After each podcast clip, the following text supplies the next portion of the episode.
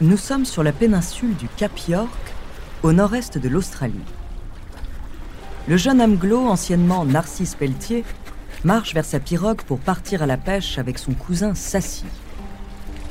Il a préparé tout son matériel, sa lance et sa corde, et monte à l'avant de l'embarcation pour repérer et pêcher quelques poissons à offrir aux membres de sa famille. Le temps où le jeune mousse arpentait les rues de Saint-Gilles et respirait l'odeur de l'Atlantique semble aujourd'hui bien loin.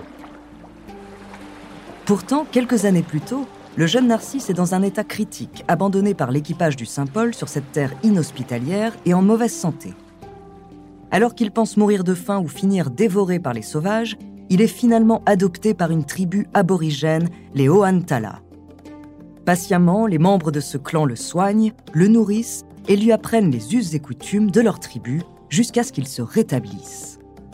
Aujourd'hui, son père adoptif, le chef du clan Mahademan, le considère comme son propre fils. Les débuts sont difficiles pour Narcisse.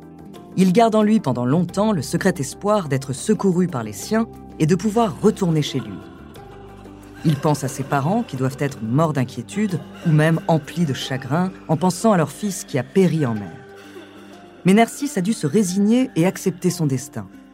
Personne ne viendra le chercher sur cette terre du bout du monde, encore inexplorée par les Occidentaux. Sa vie se poursuivra donc ici, auprès des aborigènes. Cette assimilation à une toute nouvelle culture est longue et laborieuse. Il faut tout réapprendre. Devenu Amglo aux yeux de cette nouvelle famille qu'il ne connaît pas, il tente d'abord d'opposer à ses nouveaux compagnons les croyances de sa vie d'avant. Par exemple, il explique à la tribu sa croyance en un Dieu tout-puissant qui serait à l'origine du monde. Mais les aborigènes ne se laissent pas intimider aussi facilement. Selon eux, c'est la Lune qui est à l'origine du monde et qui continue de veiller sur les hommes chaque nuit. Les aborigènes n'adoptent pas les croyances occidentales. Pour eux, une observation et une connaissance fine de la nature leur permet d'adopter des rites pour influer sur la météo ou encore sur les récoltes à venir. Peu à peu, Narcisse s'habitue à cette famille de substitutions. Il apprend ainsi leur langage, composé majoritairement de sons et de gestes pour se faire comprendre, ainsi que le maniement de la pirogue pour pêcher avec une lance. Malgré son passé de marin, Narcisse ne sait pas nager et apprend aussi au contact des aborigènes. Il découvre un monde totalement différent du sien où vivent des émeux, des serpents et des kangourous. Un monde qui est aux antipodes de tout ce qu'il a pu connaître en tant qu'Européen. Les mois passent et Amglo fait d'énormes progrès pour s'adapter à sa nouvelle vie. En plus de son père adoptif, il tisse des liens forts avec son cousin, Sassi, avec qui il part souvent pêcher. La tribu à laquelle appartient Amglo est décrite comme paisible et non belliqueuse. Au sein de celle-ci, les journées se suivent et se ressemblent. On y pêche très souvent, et la pêche d'un jour permet de nourrir tous ses membres pendant 48 heures. Ainsi, après le jour de pêche, succède un jour de repos, pendant lequel les hommes réparent les pirogues et aiguisent leurs flèches.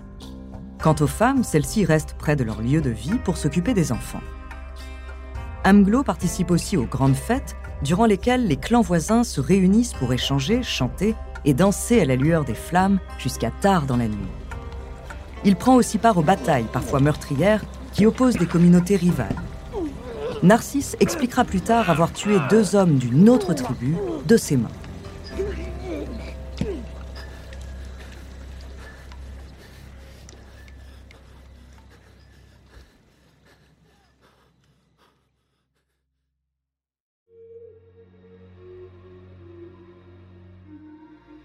Bonjour, je suis Andrea Brusque, bienvenue dans Les Fabuleux Destins.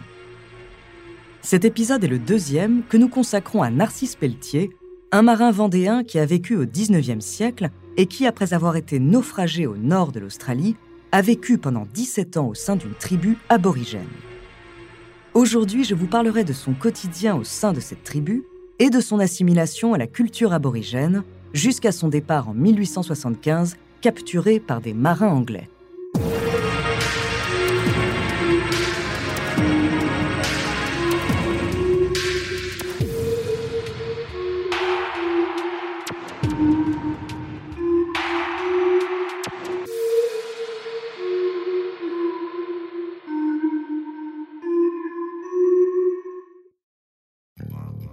Au-delà du quotidien, Amglo apprend petit à petit à s'imprégner des croyances de ses hôtes.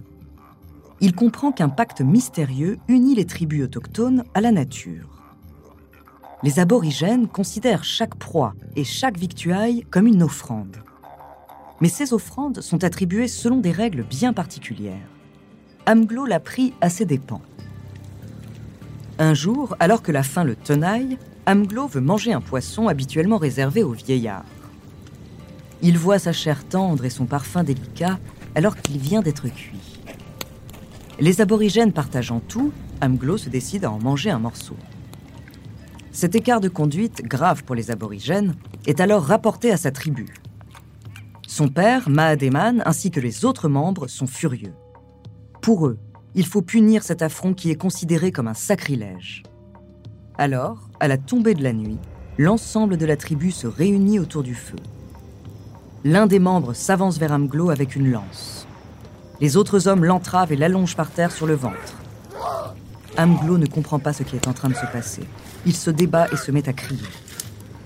D'un coup, il ressent une vive douleur au mollet comme un coup de poignard. En réalité, il vient d'être piqué par la pointe d'une lance. Après quelques minutes de souffrance, la douleur finit par s'estomper. Amglo, secoué par ce qui vient de lui arriver, retourne près du camp de sa tribu et se couche sans un mot. Le lendemain matin, il remarque un trou purulent sur son mollet. Il ne le sait pas encore, mais il a reçu un poison inoculé par la pointe de la flèche. Cette blessure se transforme rapidement en un ulcère qui ne guérit jamais. Elle lui laisse une marque indélébile. Cette punition rituelle, que l'on peut assimiler à de la sorcellerie, fait partie des règles de vie aborigènes.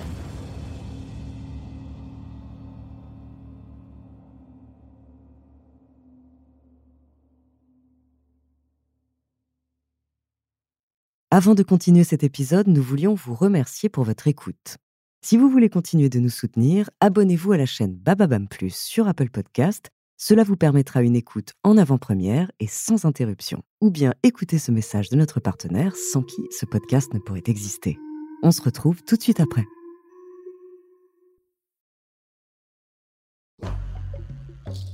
À mesure qu'il grandit, Amglo vit un véritable bouleversement intérieur. Après avoir longtemps tenté d'opposer ses manières d'Européen, il finit par embrasser sa nouvelle identité. Sa transformation devient plus profonde. Ses repères et sa perception du monde sont complètement remis en question. Il vit ce séisme intérieur à un moment crucial de sa vie, celui du passage à l'âge adulte. La famille d'Amglo organise alors pour lui, comme pour tous les jeunes hommes aborigènes de sa tribu, une cérémonie initiatique pour ce passage important.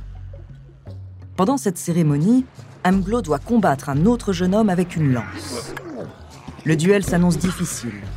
Même si Amglo a parfaitement intégré les enseignements aborigènes, il n'a pas tous les réflexes qu'ont les jeunes autochtones. Mais il pense aux encouragements de son père adoptif et parvient à maîtriser son adversaire. Il sort vainqueur du combat. Mais la victoire est de courte durée. Amglo doit subir plusieurs châtiments corporels pour achever sa transition vers l'âge adulte. Il se fait ainsi percer l'oreille droite pour y insérer un cylindre de bois. Pour les membres de sa tribu, plus le bout de bois est large, plus l'homme qui le porte est estimable. Il porte également un coquillage sur la cloison de son nez. Enfin, après avoir longtemps redouté cette pratique, Narcisse va se faire scarifier le corps. Il s'agit d'un symbole important chez les Ohantala. Les hommes qui n'en ont pas sont montrés du doigt comme pestiférés. Les scarifications sont effectuées à l'aide d'un morceau de verre qui sert de bistouri. Les aborigènes commencent presque toujours par la région abdominale, où les scarifications doivent être horizontales. Des entailles profondes sont alors provoquées pour réaliser des cicatrices très apparentes. Ces blessures ont pour but de rendre le torse des hommes plus attirant pour les femmes. Narcisse gardera toute sa vie ces marques sur son corps. Les aborigènes croient également en la réincarnation. Pour vivre au mieux cette seconde vie, les aborigènes s'adonnent à une pratique bien curieuse, celle de s'arracher une incisive de la mâchoire inférieure. Il s'agit du seul rite auquel Amglo refusa de se soumettre. Enfin, devenu un homme aborigène à part entière, Amglo est initié au cercle secret du temps des rêves. Un soir, à la lueur de la lune, il écoute Mahademan lui expliquer cette mythologie aborigène. Ce dernier dessine sur le sable tout ce qu'il doit savoir. À une époque inconnue, alors que le ciel et la terre n'étaient qu'un espace vide, les ancêtres se sont réveillés afin de créer la vie. Ainsi, ils ont fait apparaître les plantes, les animaux, les rivières, les montagnes, puis les hommes et les femmes. Après avoir accompli leur tâche, les ancêtres se sont retirés de la terre, laissant leurs esprits habiter tout ce qu'ils avaient créé. Ces esprits, sortes d'énergie en mouvement, se déplacent sans cesse et accompagnent encore aujourd'hui la nature et les hommes. Les mythes associés au temps des rêves sont transmis de génération en génération à travers le chant, la danse et l'art. Mahademan se met donc à chanter pour invoquer l'un de ses esprits. Amglo écoute cette mélodie qui ne ressemble à rien de ce qu'il a pu entendre jusqu'à présent. Puis, il reçoit une goutte d'eau sur le front et très vite, des dizaines suivent et tombent sur lui. Une averse se déclenche. Amglo est émerveillé. Comme par magie, Mahademan vient de faire tomber l'eau du ciel. Ils rient tous les deux de joie d'avoir partagé ce moment unique et précieux. On connaît peu de choses de ce temps des rêves qui repose en grande partie sur l'oralité, mais aussi sur la culture du secret. D'ailleurs, lorsque Mahademan termine son récit, il efface ses dessins sur le sable et fait promettre à Amglo de ne jamais dévoiler ce qu'il vient d'apprendre, surtout auprès des Occidentaux colonisateurs. Amglo respecta ce pacte jusqu'à sa mort. Désormais adulte, Amglo se voit attribuer une compagne par son père adoptif. Il le promet alors à une très jeune enfant appartenant à une tribu voisine. Mais on sait très peu de choses de sa vie sentimentale sur place.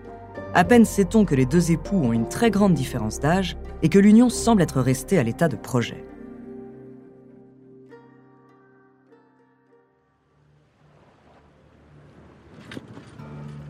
Le 11 avril 1875, l'équipage d'un navire anglais, le John Bell, vient à la rencontre du groupe d'Amglo pour lui faire du troc.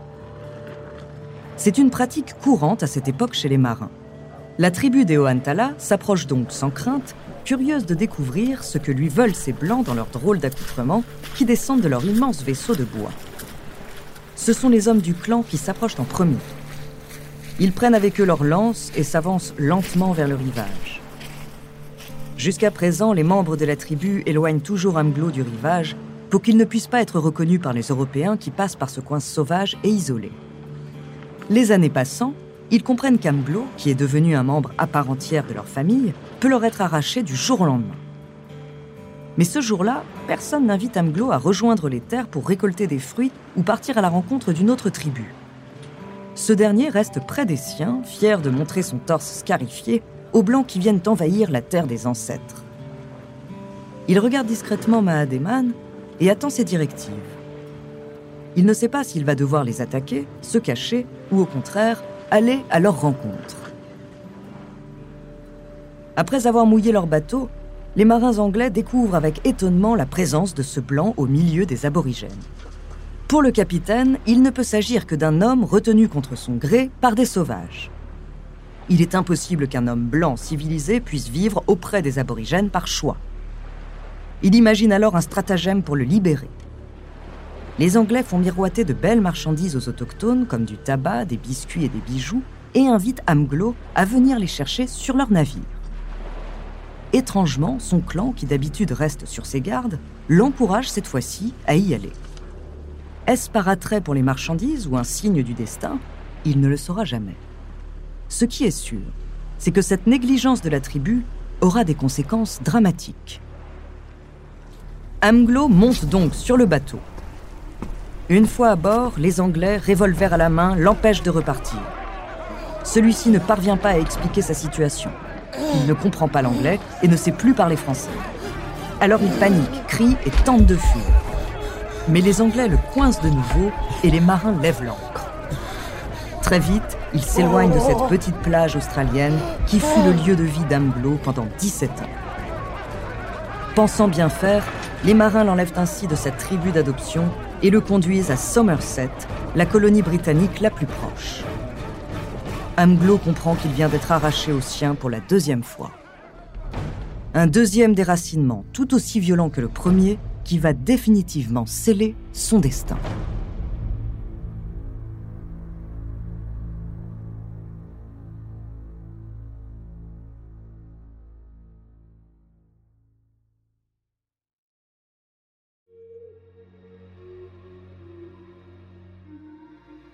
Merci d'avoir écouté cet épisode des Fabuleux Destins, écrit par Marie-Lou Economou, réalisé par Gilles Bavulac.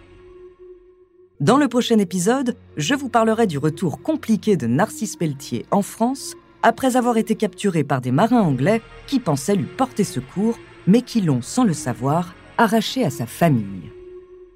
En attendant, si cet épisode vous a plu, n'hésitez pas à laisser des commentaires et des étoiles sur vos applis de podcast préférés.